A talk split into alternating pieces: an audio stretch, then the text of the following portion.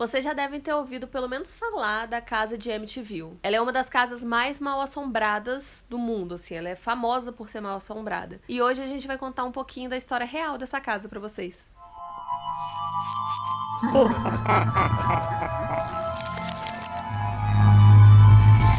Bem-vindos ao Bu e outras coisas bizarras. Eu sou a Mia. Eu sou a Cibele. Oi. Nesse mês, pra gente comemorar o Halloween, nós vamos fazer um especial de podcasts toda terça-feira. E nesses podcasts, vocês vão encontrar umas histórias sobrenaturais, sempre reais. Mas essas histórias vão dar um pouquinho mais de medinho em vocês. Bora lá ouvir? Na noite de 13 de novembro de 1974, um massacre aconteceu na casa situada no número 112 da Ocean Avenue. Seis membros da família DeFeo foram mortos enquanto dormiam tranquilamente em suas camas. Só havia um sobrevivente, um dos filhos, Ronald Jr., de 23 anos, que era conhecido como Butch. Obviamente, ele se tornou o principal suspeito, e depois de muitas controvérsias durante as investigações, ele foi preso por ter matado toda a sua família a sangue frio. A casa foi construída na década de 20 para abrigar a família Moi... Moynihan. Moynihan. Tem que ter uns nomes difíceis, né, pra gente Não falar. tem lettering nesse, tá? Aí, assim, essa família viveu durante longos anos. A casa era muito bonita e ela era de um estilo colonial holandês. Vocês podem até olhar fotos dela no Google que a casa parece que ela tem um zoinho encarando as pessoas na É. rua, tá? Eu acho que a casa é mal encarada.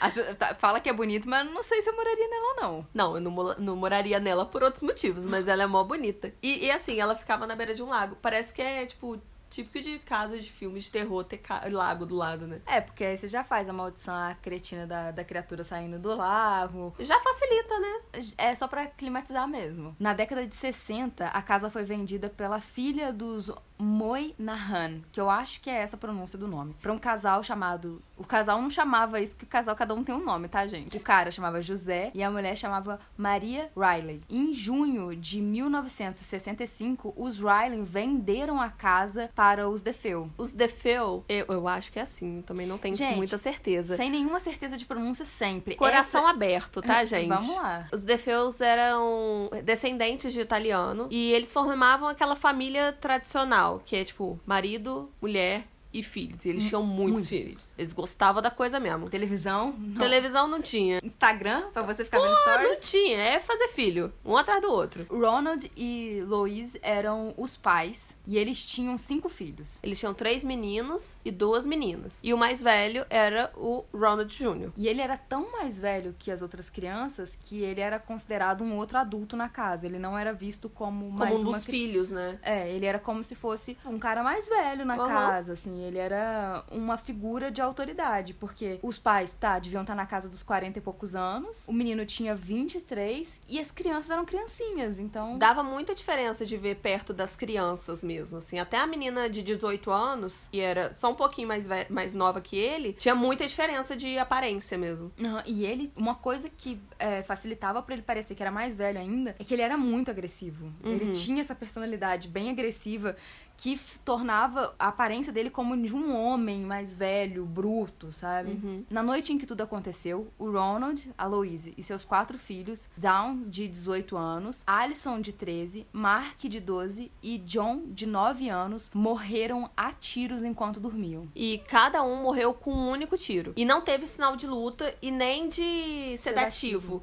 Então, assim, pô, tira um negócio que faz barulho, gente. Assim, tudo bem, gente que tem sono profundo, mas contar com sono profundo da casa inteira. Todo mundo em sono profundo. É, e tipo assim, não foram disparos simultâneos, pelo que parece. Não, não. Foi um de cada vez. E assim, foi os pais primeiro. E depois foi nas crianças. Ninguém ouviu. Nem vizinho ouviu. Ninguém acordou e não faz sentido as pessoas não terem acordado. Ao ser condenado, o advogado do Ronald Jr. alegou que ele era insano, então eles alegaram insanidade, e ele foi diagnosticado com transtorno de personalidade antissocial. Ele alegava que havia feito todas as coisas que fez porque ele ouvia umas vozes mandando ele, tipo, a matar os pais. Cruzes. Credo. Credo. Ave.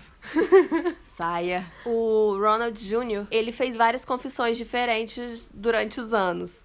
E uma das mais aceitas foi a que ele fez no ano de 2000 para uma entrevista de um cara que ele estava fazendo um livro sobre o massacre. Segundo essa versão, a Dawn, que é a irmã dele de 18 anos, teve a ideia de matar o pai Uhum. Porque era um cara muito agressivo, abusivo com os filhos e tal.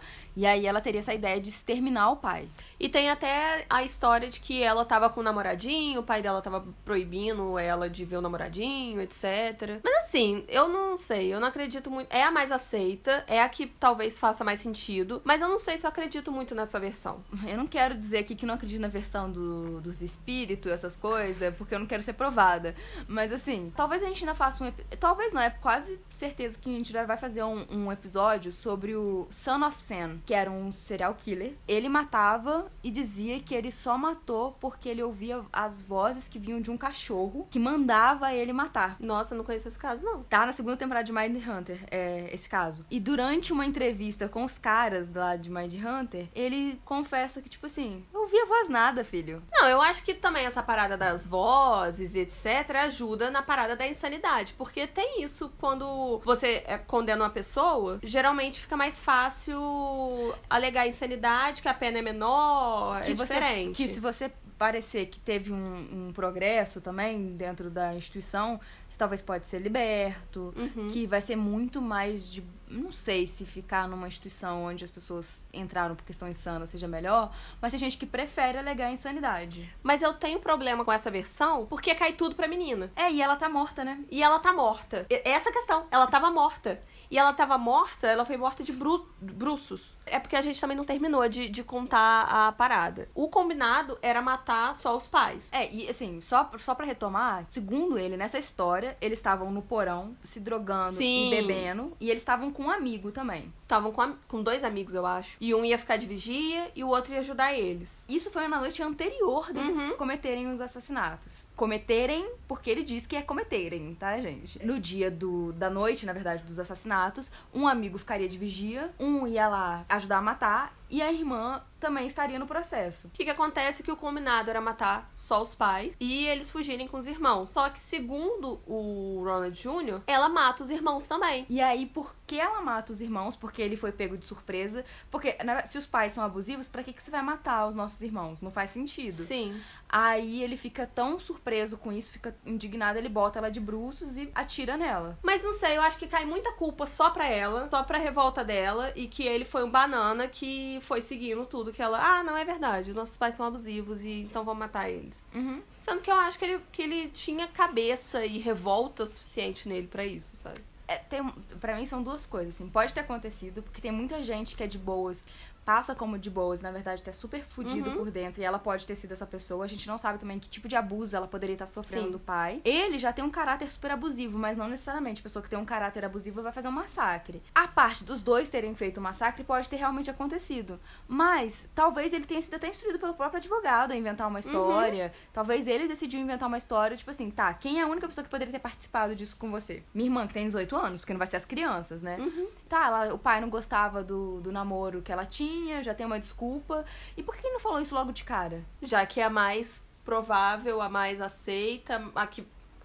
Porque não tem por que ele proteger a irmã morta. É, e acho que assim, tá, se ele amava tanto a irmã, talvez ele não tivesse nem dito sobre as coisas. Já que ele ia sofrer a pena de qualquer jeito, sabe? Eu- talvez o que ele, que, que ele queria passar é que ele tinha sido manipulado por ela. Uhum. E aí já não sei se caberia também, sabe? Ele ser o manipulado, tipo, não sei. Mas aí a gente tem o caso da, da Susana. Susana Richthofen. Ah, tá.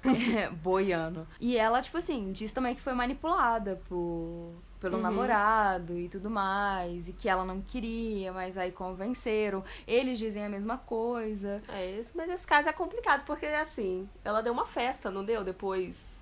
É, então, é complicado mesmo. São várias coisinhas, né? A gente não sabe. A- acho que a Suzane, tipo, ela teve mais tempo pra fazer merdas, porque demoraram Uhum. pra chegar até ela. Demoraram, assim, o mínimo, mas demoraram um pouquinho mais pra chegar até ela. E ele foi logo imediatamente, porque foi um massacre, né? Foi- o dela também, né? Só que foram de duas pessoas e ele foi uma família inteira. Foi inteiro. Então, talvez ele tivesse dado a festinha dele também depois, Uhum. sabe? O que, eu- o que eu queria dizer é que, tipo assim, as pessoas vão tentar jogar a culpa em outras pessoas quando Sim. acontece um massacre, quando acontece alguma Quando coisa. você já tá sofrendo as consequências. É, porque assim você alivia a sua pena, sabe?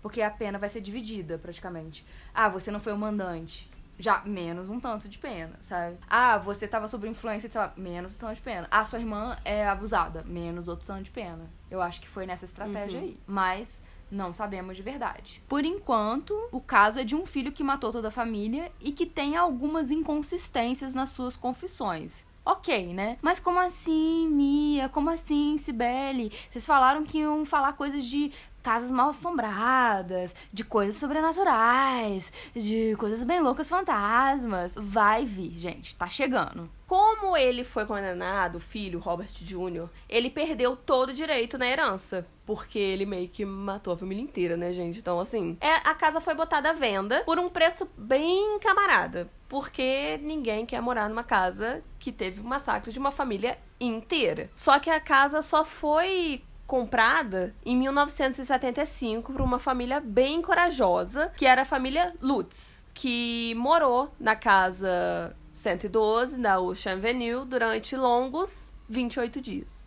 Sim, eles só ficaram na casa 28 dias, nem um mês. Assim que o George e a Kate Lutz se mudam pra casa com seus três filhos, eles chamaram um padre pra orar a casa toda. E há relatos que uma vozinha medonha ordena o padre a não mexer nas coisas da casa, não. Não se mete com isso não, fica na sua. Mas assim, gente, relatos, as pessoas vão falando, assim, é o que a gente achou pesquisando sobre isso. Durante o tempo que eles ficaram lá, eles ouviam as portas batendo, barulhos inexplicáveis. Um filho chega a ser possesso. Sim, é.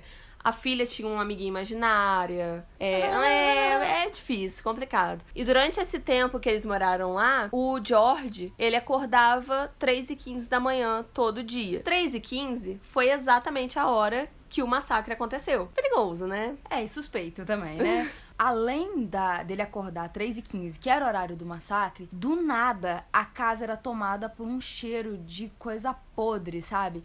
Além deles sempre acharem que tinha alguém invadindo a casa, quando eles ouviam umas vozes e tal, eles achavam que tinha alguém tentando entrar e tudo mais. Porque era voz de gente que eles não conheciam. Dois anos depois, o George e a Kate Lutz lançam um livro chamado Horror e Amityville, contando várias histórias de assombrações da casa e tal. Dentre as histórias tá essa que o filho foi possuído durante uma noite e tudo mais. Assim, eles contavam a experiência deles du- durante o tempo que eles passaram na casa, 28 dias. É, Muito tempo. longos 28 dias.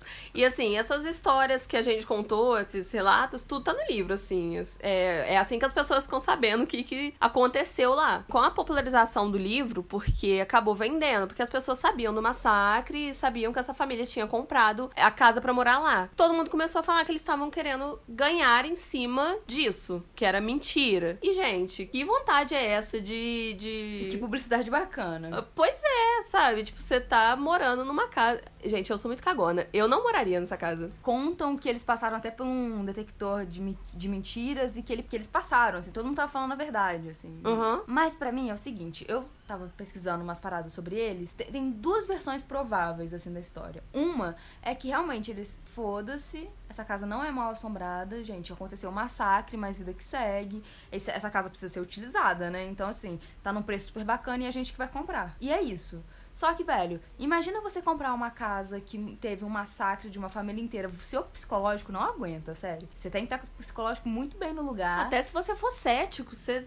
as pessoas falam também. É, tipo assim, ah, eu sou cético, mas tá, morreu uma criança aqui. Uhum, E é- pesado, né? E é morte de criança, sabe? Morreu uma criança dentro desse quarto, cara. Não importa se você acredita em demônios, anjos, assombração ou sei lá o que. É uma criança que morreu ali. Isso é impressionante. Não Pra qualquer pessoa. qualquer pessoa. Gente, um campo de guerra é impressionante, porque tem mortos. Então, assim, é independente de assombração. A outra é que eles foram pra casa pra ficarem ricos com isso, assim. De tipo. Vamos mudar pra aquela casa que já tem todo um marketing e a gente vai construir toda uma parada durante. A gente vai inventar várias coisas e vai, a gente vai escrever um livro, porque esse livro com certeza depois vai estar, tipo, praticamente certeza de virar um best-seller. E pronto, a gente passa só um mês lá e tá tranquilo. Assim, é- as duas são bem prováveis. São, é, não, não, não vou duvidar de jeito nenhum. Mas que é corajoso é, porque, tipo, tá, você pode não acreditar em assombração, em espíritos. Mas a pessoa morreu. Mas você vai arriscar? Eu não arrisco. Cara, e pra mim é pra além disso, assim, vocês já foram no velório? Meu irmão, depois que eu volto pra casa, eu só consigo ver o defunto. Então, assim, n- ver gente morta é muito difícil. É- o nosso psicológico não tá preparado pra ver gente morta. É só isso mesmo. Talvez alguns estejam. Alguns estejam bastante. Mas o meu provavelmente não estaria. Eu ia começar a alucinar, eu ia começar a ver criança dentro da minha casa, sabe? Porque eu ia ficar com tanto medo que eu ia começar a ver. Porque é uma pessoa morta, né? Porque é assombração, sabe? Eu ia ficar fantasiando o que, aconteceu, o que, que elas sentiram. Tem sabe? isso também, é.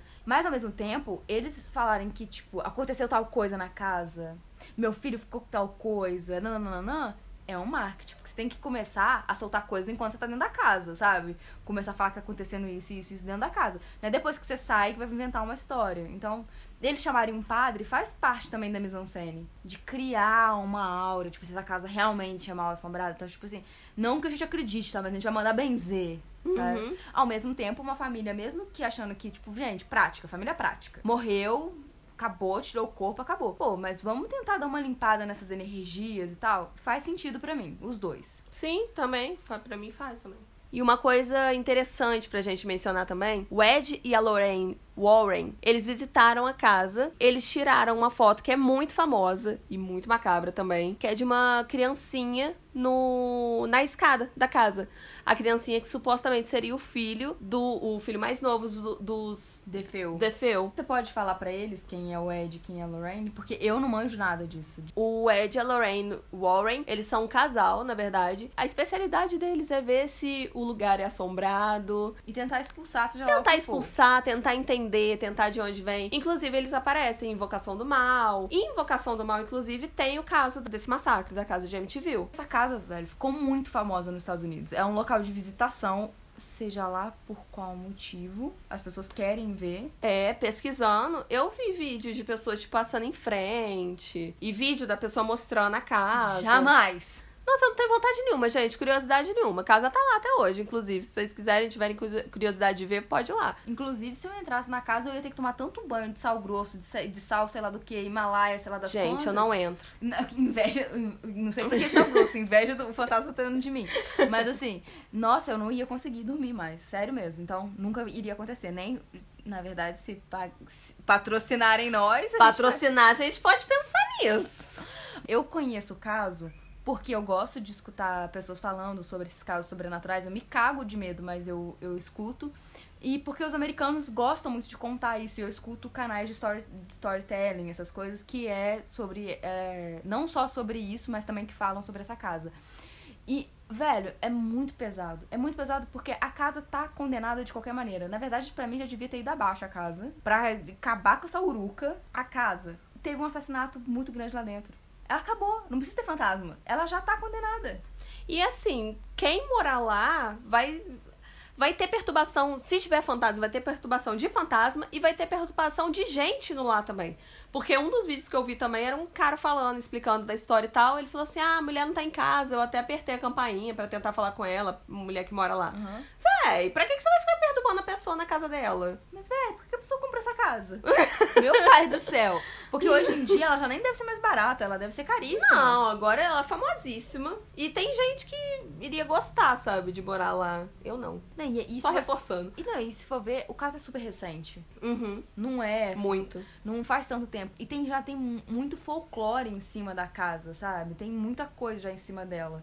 Então, daqui uns 60 anos, essa casa, meu filho, ela vai ser um museu. Vai, nossa. E que coisa macabra, né? Uma indicação pra vocês, porque sim, esse podcast tá chegando no final, é uma série da Netflix que já passou da hora de patrocinar a gente, que é A Maldição da Mansão Rio, que a Sibeli ainda não viu e eu, só- eu estou aqui simplesmente pra fazer a Sibeli querer assistir. Então, lá vai a minha sinopse tentadora. Vamos lá. A Sibeli acabou de me falar de um caso que a gente vai fazer o podcast da semana que vem. Então fiquem atentos. Então vocês já sabem que qual, qual vai ser o tema da, dessa, uma dessas próximas semanas, na verdade. Não sei nem se vai ser da semana que vem, mas uma dessas próximas semanas. Não vai ser da semana que vem. Então eu estava certa desde o começo, me corrigi errado. Eu acho que tem a ver com essas duas casas. É um terror que passa dentro de um- uma parte passa dentro de uma mansão, que é a Residência Rio. Um casal compra a casa essa casa que já tem um estigma de ser meio estranha, mal assombrada. Só que eles são meio, tipo assim, a mulher é, é mais, tipo, das coisas da natureza e tudo mais. No máximo eles são agnósticos, assim, mas eu acho que eles são, tipo, ateus mesmo. Uhum.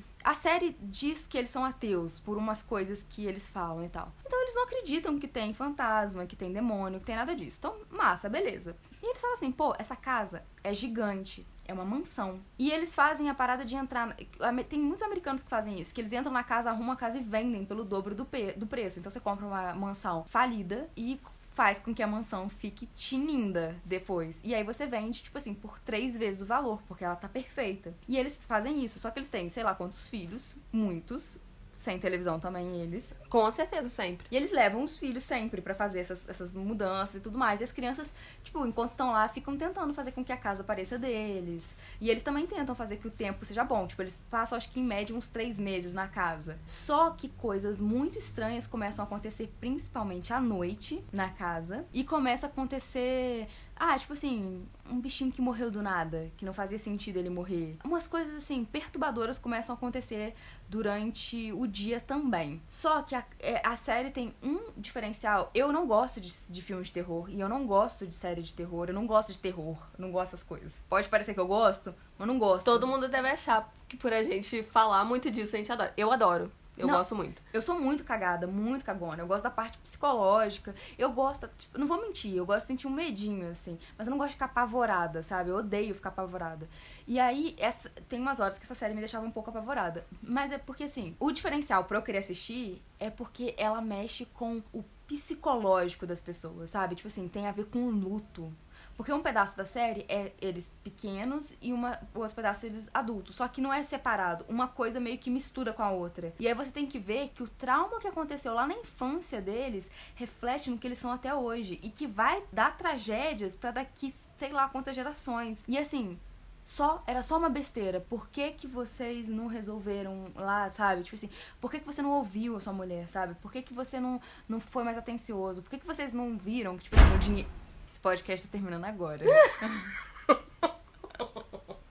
tá bom, moço. Não precisa reclamar assim. Não entendo. Se você tá querendo melhor. Susto. Mas assim, por que, que vocês não pensaram que era mais importante a sanidade dos seus filhos e o de vocês do que uma casa ser construída para vocês venderem pelo triplo do preço? Às vezes a gente não tem essas condições também, né? Já comprei a casa, preciso fazer ela ficar ótima para vender. Mas é sobre isso, assim, sobre tragédias familiares que vão ditar o que vai ser a sua família pro resto da eternidade quando ela existir, até que ela acabe, sabe? Ah, eu fiquei muito curiosa. Pois então, essa era. é, Se a Cibele for ver a série, vocês primeiro comentem aqui, Cibele, você assistiu. E aí, se ela assistir, cobrem dela fazer um podcast sobre as impressões da, da série. Show, pode cobrar. Até terça que vem, eu imagino. Vai acontecer, Mia. Seja mais Otimista. otimista. Até terça que vem. Muito bu e outras coisas durante a semana de vocês. Beijo, gente. Até terça. Até Bu. terça não. Até, até quinta. Até quinta-feira, gente, que tem vídeo ainda. Bu!